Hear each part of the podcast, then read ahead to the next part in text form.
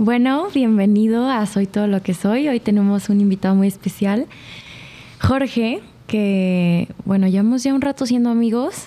Em, te vi en tu Before and After también. Sí, Manu me conectó antes de todo. Sí, y bueno, quiero empezar por preguntarte o abrir el tema sobre... Bueno, yo vi tu principio, ¿no? Cuando eras straight en San Miguel de Allende. Ay, no. y eh, quiero, me gustaría saber cómo fue para ti aceptar tu sexualidad. Ah, pues fue un proceso muy largo. Obviamente, yo venía de escuela católica de hombres donde ni siquiera me cuestionaba esas cosas, creo. Siento que hubo una parte de mí que siempre lo supo, pero realmente mis pensamientos fueron tan fuertes de esconderlo que llegué a creérmela. O sea, yo esto siempre lo digo de verdad, cuando a mí me preguntaban de que eres hetero, yo decía que sí. Cuando tuve novias, realmente pensaba que era 100% heterosexual. O sea, nunca hubo una parte de mentira y así. No porque no fuera, que no me gustaran los hombres desde antes, pero simplemente porque no lo tenía demasiado bloqueado, ¿sabes? Entonces, creo que esa parte no la sufrí tanto porque hubo unos buenos 10 años que siempre pensé que era heterosexual. Y al final cuando me lo empecé a cuestionar más, creo que ahí fue cuando pasó todo lo de Juanpa y literal fue como aventarme 100% a todo. Entonces, fue un proceso de negación por muchísimos años y luego cuando lo acepté fue como de putazo demasiado. O sea, no hubo como oportunidad para mí de procesar bien las cosas porque ni siquiera me lo había cuestionado tanto. Y... ¿Y cuál era la pregunta? ¿Cómo fue para ti aceptar tu sexualidad? O sea, ¿qué desafíos hubo? Sí, o sea, una vez que ya lo acepté, siento que fue... Primero fue mucha confusión porque no sabía qué quería, qué hacía Solo sabía que cuando estaba con Juanpa me sentía muy bien, como nunca me había sentido tal vez en otra relación de conexión, no solo sexual, sino también pues de nuestra conexión y todo. Y estaba muy confundido, no sabía qué hacer, no sabía si decirle a mis papás. Obviamente mis amigos se enteraron primero de que mi hermana María, mis mejores amigos, pero no sabía si decirlo ya a mis papás. Me preocupaban más mis papás que el público, obviamente. Pero no sabía si hacerlo porque quería estar seguro primero. Y una vez que ya sentí que estaba en un punto donde ya me quería sentir libre, porque estuve escondidas con Juan como dos meses, que fue mucho. Que mucha gente, creo que tú, todos ya se estaban dando cuenta, obviamente, pero aún así estaba escondidas. Y cuando decidí ya aceptarlo, sí fue como romper muchas barreras mentales que traía de años. Y sí se siente un miedo, obviamente, miedo a... Pues todos al final subconscientemente buscamos aceptación de nuestra familia, de la gente, nosotros que estamos en redes, de la gente que nos ve. Entonces, un cambio tan grande, si no sabía ni siquiera si mis amigos de la prepa lo iban a aceptar, porque pues, eran muy machitos, no sabía qué iba a pasar. Entonces, sí fue un proceso, digamos que sí lo sufrí un poco, me acuerdo que lloraba mucho, me sentía como muy solo, pero pues creo que todo obviamente va para bien y siempre que sea desde un lugar de amor hacia ti mismo, la aceptación es lo mejor que te puede pasar. ¿Cómo fue el tema de, o sea, te sentiste protegido y como con tus amigos y cómo fue el tema con tus papás? Mm, con mis amigos sí, sí me sentí muy protegido. O sea, para empezar, mis amigos siempre han sido muy abiertos, muchos de ellos pues ya estaban pues abiertamente su sexualidad, entonces con ellos me sentí muy bien al decírselos. Creo que sin eso, sin ese apoyo, no sé si lo hubiera podido hacer, obviamente. Y con mis papás, la verdad es que mis papás son los mejores papás del mundo, o sea, son muy amorosos, pero aún así, pues yo sentía miedo a contárselos. Mi papá cero es homofóbico, pero de repente se echaba comentarios que yo escuché desde chiquito de, de cosas que me hacían sentir que no me iba a aceptar del todo. A mi mamá no se lo conté como tal, literal, pues me cachó con Juan, no, no era una situación comprometedora, pero sí de que abrazándonos en la cama. Y ya, mi mamá es la mejor mamá, solo me dijo de que, ¿por qué no me contaste? Sabes que te amo, tenme confianza. Todo súper bien. El trip era más mi papá, no sabía qué hacer con mi papá. Y él se las empezó a sospechar, porque te digo que literal yo estaba llore y llore, y yo nunca he sido así, la neta. De hecho, antes de esto yo ni lloraba, que también me sirvió para eso. Siento que fue abrirme a mi parte más vulnerable, el aceptar 100% quién soy. Pero mi papá decía, ¿qué le pasa a mi hijo, sabes? Y empezó a hacerse 10.000 teorías. Obviamente yo que estaba todo el tiempo con Juanpa, hasta que un día él me preguntó de que, oye, ¿estás con Juanpa? Y ya, pues yo, pues ya le dije todo. Y se lo tomó bastante bien. Tampoco mi mamá así de que, de que a huevo, pero se lo tomó bien. O sea, hay gente que sufre mucho con sus papás. Y también por eso cuando me preguntan dar consejos como de, digamos, salir del closet, ya sé que eso es un pues, algo social que no está bien, pero ahorita sigue existiendo el salir del closet. Este, siento que no les puedes aconsejar como tal cómo hacerlo ni nada, porque cada situación es totalmente diferente. Me llegó a pasar que aconsejé a un niño que conocía. Le dije, ay, ábrete con tus papás, te lo van a tomar súper bien. Y le fue muy mal. Y me sentí no responsable, porque al final pues, fue pedo del papá. Pero no puedes aconsejar porque cada situación es extremadamente diferente y delicada y todo. Pero el único consejo, obviamente, es, pues, amate a ti primero que a, a tu entorno, a la aceptación, aprobación de los demás. Y al final la gente siempre te va a amar más cuando eres genuino y cuando te abres. Y creo que sí, obviamente, pues hacerte vulnerable en cualquier tema, no solo hablando de sexualidad, es de lo más difícil como humanos para hacer, creo. Creo que todos tenemos como esta máscara de lo que queremos presentar y o sea, a mí me sigue costando mucho ser vulnerable en muchos temas. Muchas veces me doy cuenta que estoy haciendo cosas no genuinamente. Me considero una persona genuina, pero a veces te dejas llevar por, pues, por sobrepensar las cosas y por el que dirán y así. Y creo que lo más difícil es llegar a esa etapa donde eres 100% tú y vulnerable. Pero la gente más bonita y que más luz tiene y todo son esas personas, obviamente. Entonces creo que es como el consejo que puedo dar sobre eso. Sí, justo, qué bonito que lo dices, porque te iba a preguntar qué es auténtico para ti, creo que lo dijiste perfectamente. Y tipo, yo creo que hubo una parte, ¿no? Que, digo, esto yo lo voy a hablar de mí, donde yo me sentía como, justo, construir un personaje en redes sociales, ¿no? Y era como que... Ah, y lo sigo sintiendo, como que digo, fuck, si, si yo me abro, a ver si no me no, no se van en contra de justo lo que, lo que sí soy, ¿no? Sí, justo. Porque tanto tiempo fui lo que no era. Y por un lado me aceptaban, pero también había una parte muy grande de hate, donde yo decía, es que esas personas, ¿no? Me echan hate a mí, o sea, todo es culpa de afuera. Y fue un proceso de entender, no, realmente yo estaba enseñando una parte de mí no genuina, o sea, como mucho desde el ego, entonces estaba conectando ahí con las otras personas, ¿no? Sí, creo que obviamente es mucho más fácil conectar desde esa parte como mostrar lo que queremos mostrar, porque una vez que ya eres vulnerable también en redes, el hate que te venga va a ser realmente hacia ti, no hacia lo que estabas presentando. ¿Me entiendes? O sea, yo antes también de salir del closet creo que mi contenido era más, pues solo... y yo mis fotos y así, o sea, nunca me habría hablar y así. Y creo que si me tiraban hate ahí decía que, güey, me vale verga. Obviamente me valía porque no era hacia mí directo, o sea, era hacia pues, una imagen. Pero ya que es que, que decides abrirte hacia la gente, claro que duele más. Creo que eso ya lo trabajé mucho también. La neta, en esta etapa ya no me importa real el hate. Pero sí entiendo a mucha gente, también nunca me ha caído mucho, pero entiendo a mucha gente que, que le cae mucho, que sí es, es algo muy fuerte es algo que la gente no ve como el daño que hay en sus palabras. Yo no entiendo cómo alguien puede comentar algo feo y, y darle swipe y seguir con su vida como si nada. O sea, jamás podría de que sabes que eso va a tener un efecto en la persona. Y si no lo ven así, no entiendo por qué, porque pues, es muy lógico.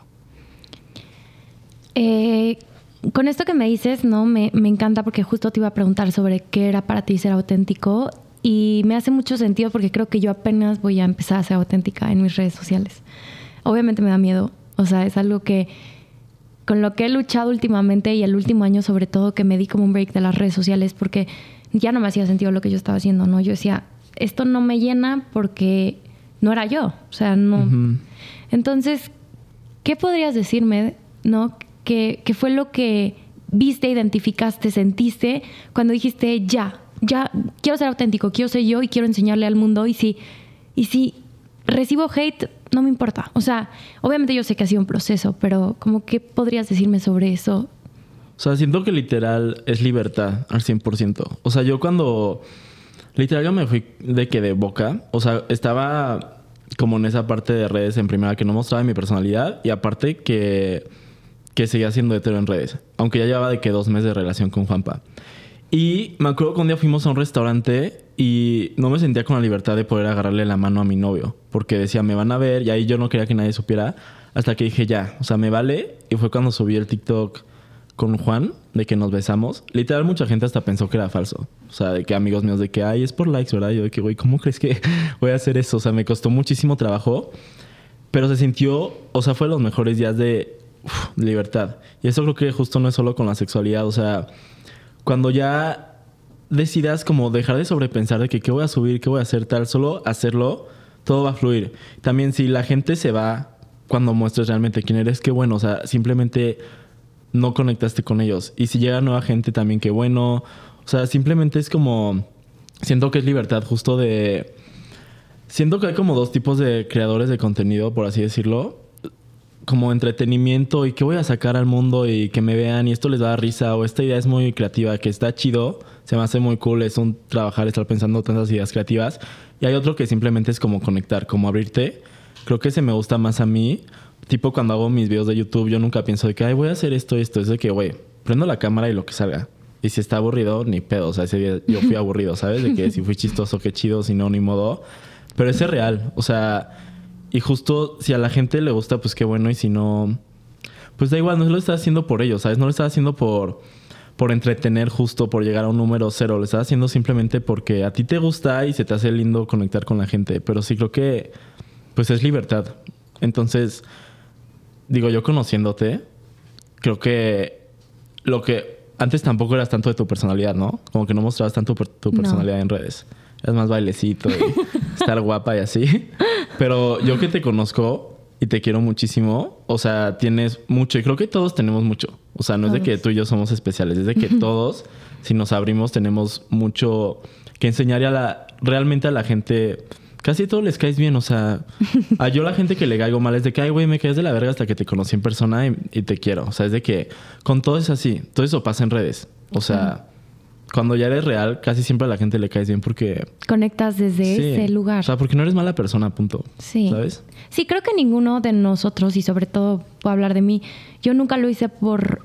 porque... O sea, por mala onda, ¿no? O sea, yo creo que tenía miedo de enseñar quién era por justo que no me aceptaran, ¿no? Sí, obvio. Y, y bueno, sobre todo esto que, que, estás, que estamos hablando y me gusta que lo tocaste, porque creo que hubo una época que compartimos donde nuestra salud mental se vio muy afectada. Y yo por eso me fui de redes sociales. ¿Cómo tú lidiaste con tu salud mental?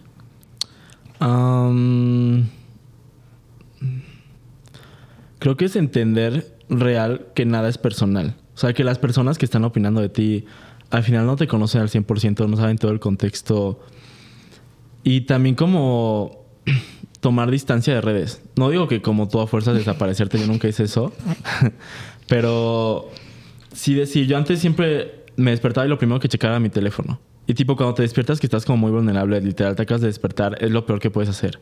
O sea, es mejor, toma tu vaso de agua, bañate y luego ves tu teléfono y no tienes por qué leer todos los comentarios, no tienes por qué ver, estar en todo. Porque simplemente estás, estás creando pensamientos sobre ti que vienen de afuera. O sea, al todo el tiempo si estás leyendo tal, tal, tal, aunque sea para aprobación buena, de que Ay, estás hermoso todo el tiempo y tú te la crees, no está chido eso, o sea, no estás hermoso porque la gente te lo diga. Eso, si estás, si te gustas a ti mismo es por amor propio. Y creo que siempre la validación externa, ya sea para bien o para mal, no sirve de nada.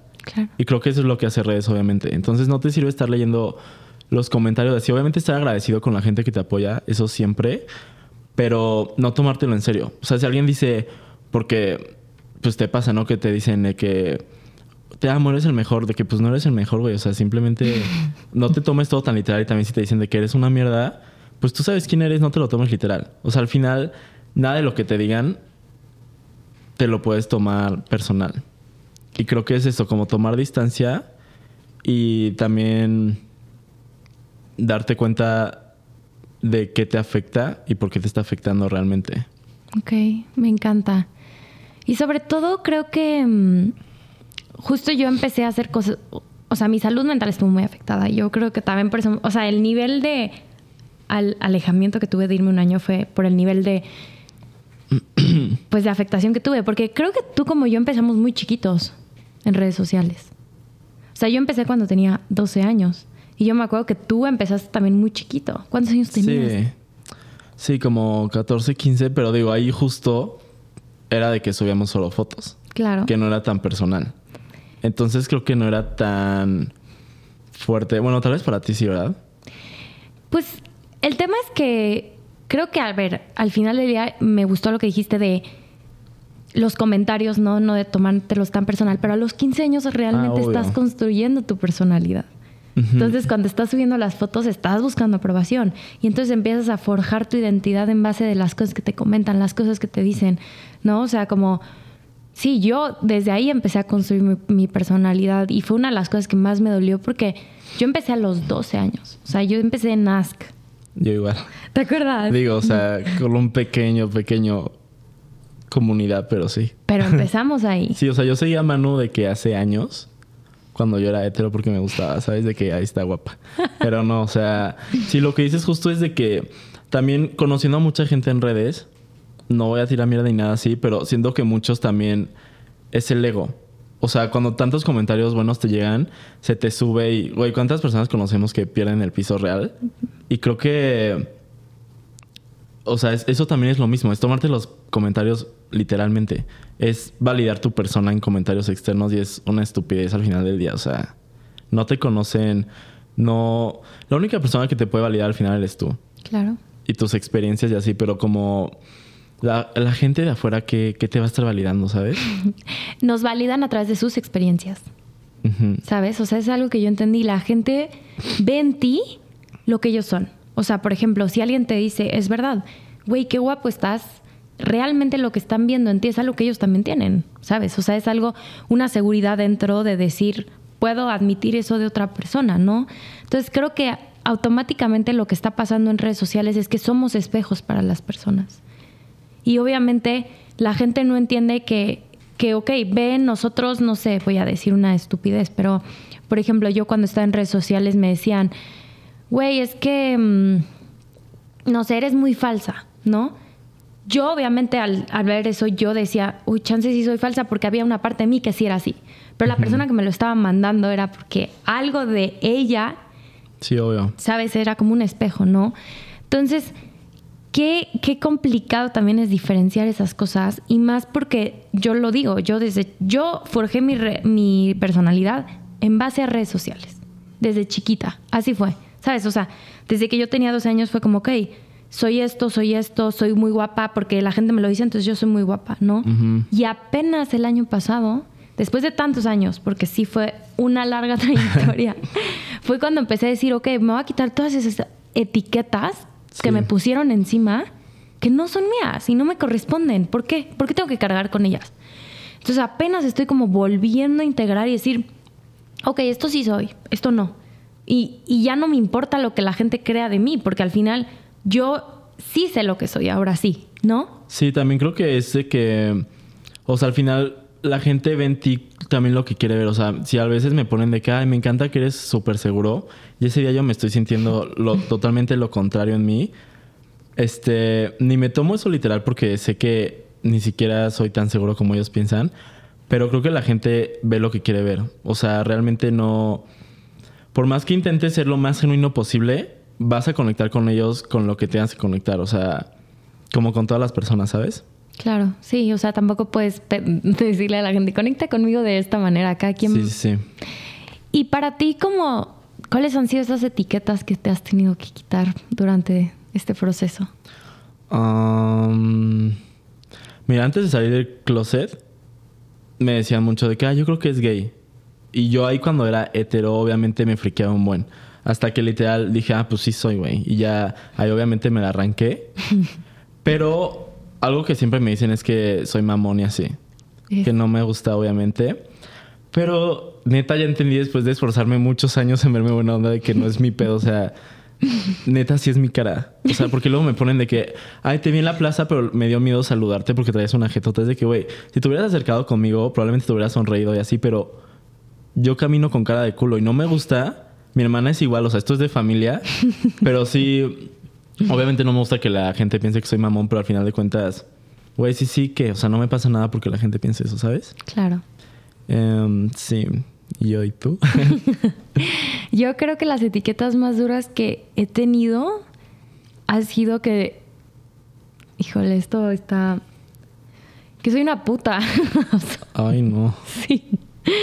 Y yo... no, pero eso ya es un tema de machismo. Claro, 100%, pero es algo que con lo que he vivido toda mi vida. O sea, literalmente, desde por subir fotos en traje de baño, por la o sea, por lo que pasó en, en, en una de las relaciones, de que salió un video y yo dándome a otro niño. O sea, como que ha sido una de las etiquetas más grandes que me he tenido que quitar diciendo, güey, la neta sí, ya. O sea, ni siquiera soy puta, soy sí, no, pero ni que fuera algo malo, exacto. Exacto. Es que lo que pasa mucho con las etiquetas es que lo pintan como algo malo cuando no es algo malo. O sea, cuando realmente hagas algo malo, está bien, o sea, de que tírenme hate, güey. Pero por cosas así es de que, o sea, piénsalo bien y no es algo malo. O sea, que seas libre con tu sexualidad no es algo malo. Que yo me vea serio no es algo malo. O sea, siempre los trips que veo que le tiran hate a la gente es de que, güey, neta, piénsalo bien y no está haciendo nada malo esta persona. Es verdad. Y yo creo que justo estoy en un proceso de aceptación 100% de mi sexualidad, porque yo también de alguna u otra manera no que salí del closet, porque tampoco lo veo así. Fue como que cuando estaba dudando de mi sexualidad, algo pasó en redes sociales que hizo que saliera hacia la luz y que la gente me empezó a decir, no, es que tú tienes que ser bisexual, es que, ¿sabes? Como que me aplaudían eso que no digo que esté mal o esté bien, pero como que yo todavía estaba dudando. Decía, güey, no sé, espérense. Entonces, me gustaría que. ¿Qué le podrías decir a la gente que ahorita está luchando contra su propia sexualidad, ¿no? Y, y sus etiquetas. y ¿Qué podrías decirles sobre eso? Siento que es conectar mucho con tu intuición. O sea, cuando llegue el momento, va a llegar el momento. No te forces a nada como a ti sientes que te forzaron un poco. Creo que yo, aunque salí digamos, hasta los 21 años, estuvo bien. O sea, no me arrepiento, creo que fue mi proceso y cada quien tiene el suyo. Va a llegar un punto que realmente vas a decir, güey, ya, o sea, este es el momento de que ya lo tengo que hacer. Pero si no estás ahí, no te sientas forzado y respeta tus tiempos, ¿sabes? O sea, todo pasa por algo, todo va a su forma. Solo es saber cómo escuchar tu intuición y ponerte en calma y justo no dejar que los comentarios ajenos entren a ti para presionarte a hacer algo que no eres o al revés, ¿sabes? Para esconderlo, lo que sea. Entonces creo que es tiempo y, y realmente escucharte a ti mismo.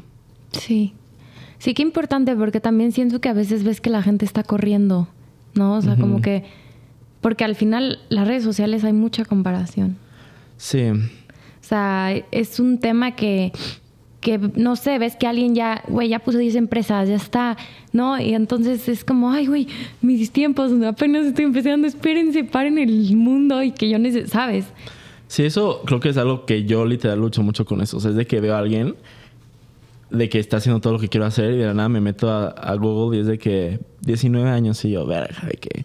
Obviamente es normal, pero tenemos que entender que, que todos somos personas diferentes y no hay por qué todo nos pase, o sea, no habría lógica en que todo nos pase al mismo tiempo, que vayamos por el mismo camino todos.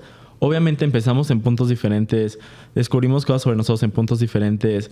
Tal vez tenemos las mismas metas, pero todo va a pasar cuando tenga que pasar, pero tienes que confiar. Y creo que eso es lo más difícil, de que confiar realmente en ti mismo y en que... Pues sí, creo que eso es como amor propio. O sea, cuando decides de que no, yo soy suficiente, esto me va a pasar, pero confiar, paciencia, creo que sí es muy difícil, sobre todo en redes que nos comparamos tanto. Pero es que sí, y yo, a mí me pasa entonces. ¿Te pasa mucho? Sí, la verdad, sí. O sea, este año me puse de propósito justo eso, de que no compararme. Y algo que vi que me sirvió mucho, lo vi en un TikTok, no voy a decir que lo leí en un libro, es de que cada vez que empieces con esos trips mentales de que a pensar esas cosas, lo que tienes que hacer es decirlo luego no. O sea, no voy a participar en esa conversación y cambiar el tema en tu mente en putiza. Porque el peor es que te quedas pensando en eso en 10 minutos, 15 minutos y ese te hace un hábito mental estar pensando esas cosas, compararte esas dudas sobre ti y todo el día cargas con eso. Y literal ya lo estás hasta manifestando de cierta forma, porque estás pensando en eso todo el día. Entonces simplemente crear el hábito que al principio te va a costar mucho. Yo llevo literal desde enero, o sea, me lo puse de meta, este de cada vez que empiezo a dudar sobre mí o a tener conversaciones de comparación o lo que sea, decir no luego luego y cambiarlo hasta que se te haga un hábito y simplemente ya no estés haciendo esas cosas. Pero es justo estar consciente, es que es conciencia. Puedo preguntarte algo que chance es un poco fuerte, o sea, no fuerte, pero sobre este tema, porque creo que hasta a mí me puede ayudar y a la gente que, te sigue. ¿Cómo, ¿Cómo es para ti una conversación de comparación? O sea, ¿cómo empieza? ¿Cómo, cómo sucede dentro de tu cabeza? ¿Y, cómo es para ti eso? Mm, siento que es muy rápida. O sea, simplemente es ver una foto y decir, ah, no, güey, de que literal estoy horrible. O, ah, de que soy un huevón. No sé si alguien ya está haciendo algo que tú no. O no, pues ya valí, yo ya no la hice. Son, son más comentarios como de ataque. Contra ti mismo. Contra ti mismo. De ti contra ti. Y son chiquitos. O sea, lo que siempre dicen, tu mayor crítica, tu mayor lucha es contra ti, contra tu mente. O sea, la única persona que te puede decir realmente si puedes hacer algo o no, eres tú. Y eso creo que lo tenemos que, que tener muy presente. Porque muchos es de que, de que no, es que no puedo contra esto y esto y esto, pero sí se puede, solo es que tú estés decidido a que sí puedes. Pero obvio, es, sí es difícil llegar a ese punto, pero creo que es un trabajo que tenemos que hacer y entre más jóvenes, si son jóvenes y están viendo esto, empiecen, creo que es lo mejor. Digo, nunca es demasiado tarde, pero son hábitos que puedes crear desde antes y realmente ahí construir una confianza en ti desde el amor y no es de todas las demás miles de formas de construir una confianza que no te van a servir de nada. O sea, se te van a derrumbar, vas a estar súper inestable. Todo tiene que ser de desde confianza en ti mismo y como fortaleza, pero esto siento que literal viene como de entrenarte, así como perrito, de que no, o sea, estar consciente.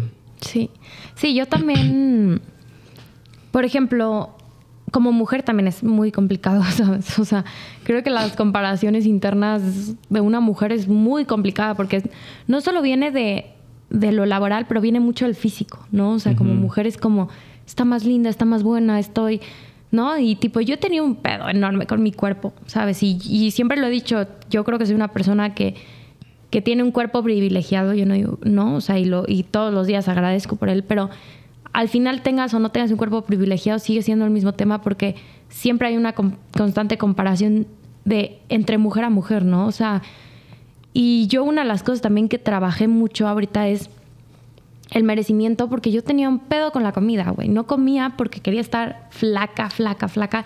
Y al contrario, iba en contra de lo que, o sea, de mi cuerpo, ¿sabes? O sea, hacía todo, el efecto contrario, literal.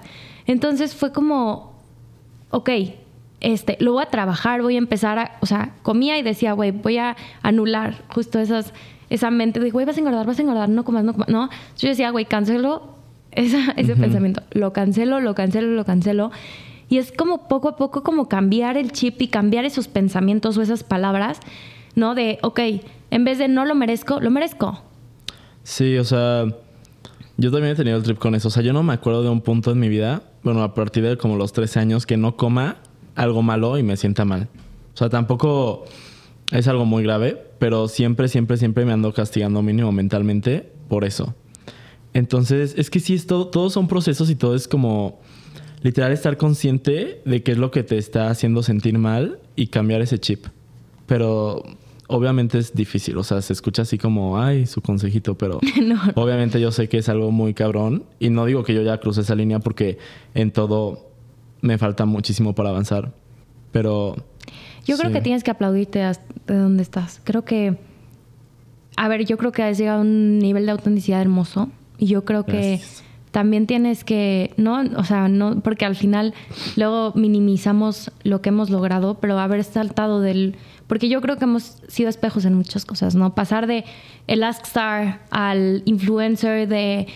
Pues soy straight, ¿no? Y al final a ver, no creo que haya sido fácil todo ese tiempo decir no, o sea, es negarte a ti mismo. Sí, literal. A pasar a, ok, de un día a otro me abro y soy esto. Y sin, eso es un trabajo muy fuerte internamente, muy fuerte. Sí, sí, obviamente todos nos negamos a nosotros mismos en muchas cosas. Hasta yo chiquito era alguien muy, muy sentimental, el niño más llorón que ibas a conocer en tu vida. Y después de darme cuenta que eso pues no que no estuviera bien, pero en el contexto social estaba mal, un niñito llorón, me cerré y me hice, pues literal te digo que no había llorado hasta literal a, a los 21 años, o sea, entonces creo que es quitarte todas esas capas, pero sí dejar de negarnos lo que somos realmente, porque todos, lo más especial que tienes obviamente es como lo que traes desde chiquito, pero el pedo es que siento que neta el 90% de la gente o más acaba su vida siendo una persona totalmente distinta de tantas barreras que se puso. O sea, muy poca gente llega siendo genuina al final, ¿sabes? Y por eso conocemos a tanta gente igual que dice que, ay, güey, todos estos vatos son iguales o toda esta gente, qué hueva. Pero es porque, pues todos se pusieron las mismas barreras. Y sí, todos hacen lo mismo porque todos cayeron en las mismas barreras, ¿sabes? Y no es que esté mal, simplemente es que no estás consciente de esas cosas. No sé lo de conectar con tu niño interior, así que hace que suena bien mamador. Pero sí, o sea, realmente sí es lo que tienes que hacer. Y, siento que eso es lo que te va a llevar a como a ser lo más genuino posible y lo más feliz, obviamente. Es ser lo que eres desde que naciste. Dejar de negarte, ponerte barreras, de pensar en el qué dirán, porque eso es lo que te hace ser otra persona. Que qué guay, ¿por qué querrías ser otra persona cuando naciste con miles de atributos y cosas súper especiales, sabes? Claro, y que te hacen diferente y que justo te hacen sobresalir, ¿no? Porque yo creo que estamos en un proceso siempre de cómo sobresalgo, cómo soy mejor.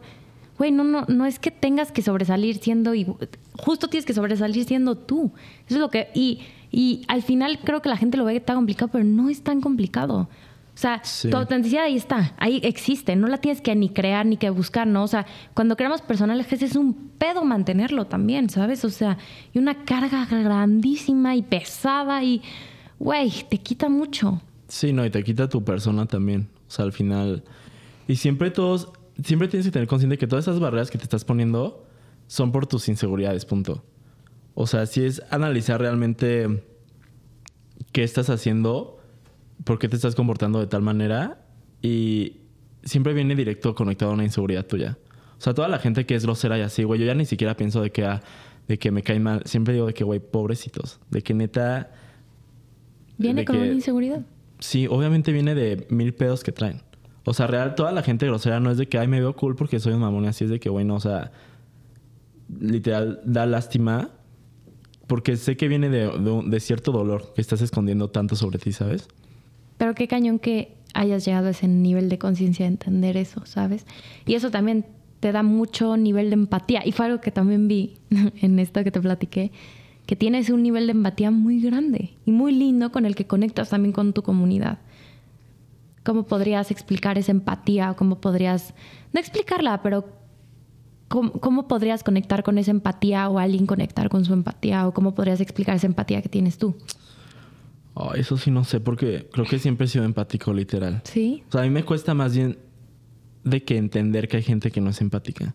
O sea, yo creo que todos obviamente sentimos por el de al lado y cuando si ves a alguien con su cara así de que está sintiendo feo porque alguien le está haciendo algo, lo que sea, tenga la razón o no lo que sea, eres empático y sientes, pues sientes a la persona.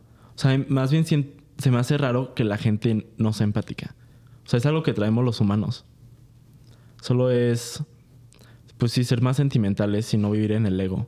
Sí. Y qué complicado es eso. Sí, o sea, siento que en eso sí, como te digo, yo desde chiquito siempre fui muy así. Entonces no sabría qué dar como de consejo. No, no era tanto como de consejo, era más como, como que es un atributo que veo y percibo mucho en ti, que es muy bello y que te hace también ser muy auténtico.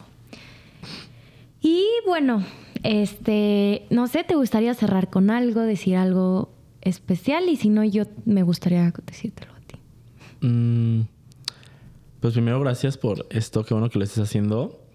Este. Sé que no. O sea, eso- al final no vamos a cambiar la ide- ideología de nadie, pero si a alguien le hizo sentido algo, qué bueno, porque a veces yo escucho algo a otras personas, como les digo, escuché esta frase en un TikTok y la llevo aplicando un mes y me ha servido. O sea, si algo te sirvió, qué bueno. Y. Y pues sí, creo que ya este podcast acabó más en conectar contigo mismo Y me encanta. y en concientizarte de, de dónde viene todo lo que estás haciendo. O sea, realmente si quieres llegar a tu como si quieres llegar como a tu mejor versión, tienes que estar consciente de por qué haces todo. O sea, literalmente es quitar mil barreras, terapia, todo lo que quieras, como te funcione, leer libros a mí me ha servido muchísimo. Lo que te sirve, o sea, yoga, creo que tú meditas, ¿no? Sí. Tipo, yo quiero empezar a meditar, pero no lo he logrado, soy muy distraído. Luego te ayudo con eso. Sí, sí, sí, pero simplemente concientizar qué eras de chiquito que te gustaba tanto, porque creo que todos amamos a nosotros de chiquitos, y, y sacarlo de grande, y eso va a hacer que tu vida sea mucho más feliz, mucho más bonita, más próspera, en todo te va a ir mejor, todo. Es como escuchar tu intuición y, y confiar más en ti, pero justo quitando todo el ego y todo eso. Me encanta y, y, te agradezco porque creo que tocaste algo muy claro que es la autenticidad y sobre esto se trata el podcast y creo que justo, sabes, creo que tú has logrado conectar mucho con eso y por eso creo que fuiste un elemento esencial para que la gente entienda qué hay después de eso, ¿no? ¿Qué hay después de romper esas barreras? ¿Cómo se rompen? Porque al final obviamente cada quien tiene su proceso. Yo tuve un proceso totalmente diferente al tuyo que me ha llevado a romper con, esos, con esas barreras. Y creo que romper esas barreras es literal encontrarte a ti y estar bien contigo y entender que tú contigo es lo único que te va a quedar para toda la vida. Entonces, o mejor te llevas bien o sí. bye, ¿no? no O eres tu peor enemigo o eres tu mejor amigo. Literal. Entonces, muchas gracias porque yo creo que hemos vivido pues muchas cosas juntos, lejos pero juntos, y que creo que al final justo yo percibí en ti una autenticidad hermosa y que creo que en el momento que tú conectaste contigo y conectaste con tu esencia y con lo que realmente eras, brillaste. Y lo vemos por todo lo que has logrado hasta ahora, que es mucho, muchísimo. Y eres un ejemplo y eres, pues, bienvenido ¿no? a, a todo esto. Y, y bueno, pues te quiero agradecer porque, pues sí, eres todo lo que eres y eso es parte de este podcast de. Soy todo lo que soy. Entonces, muchas gracias y... Gracias a ti. Nos vemos en la próxima.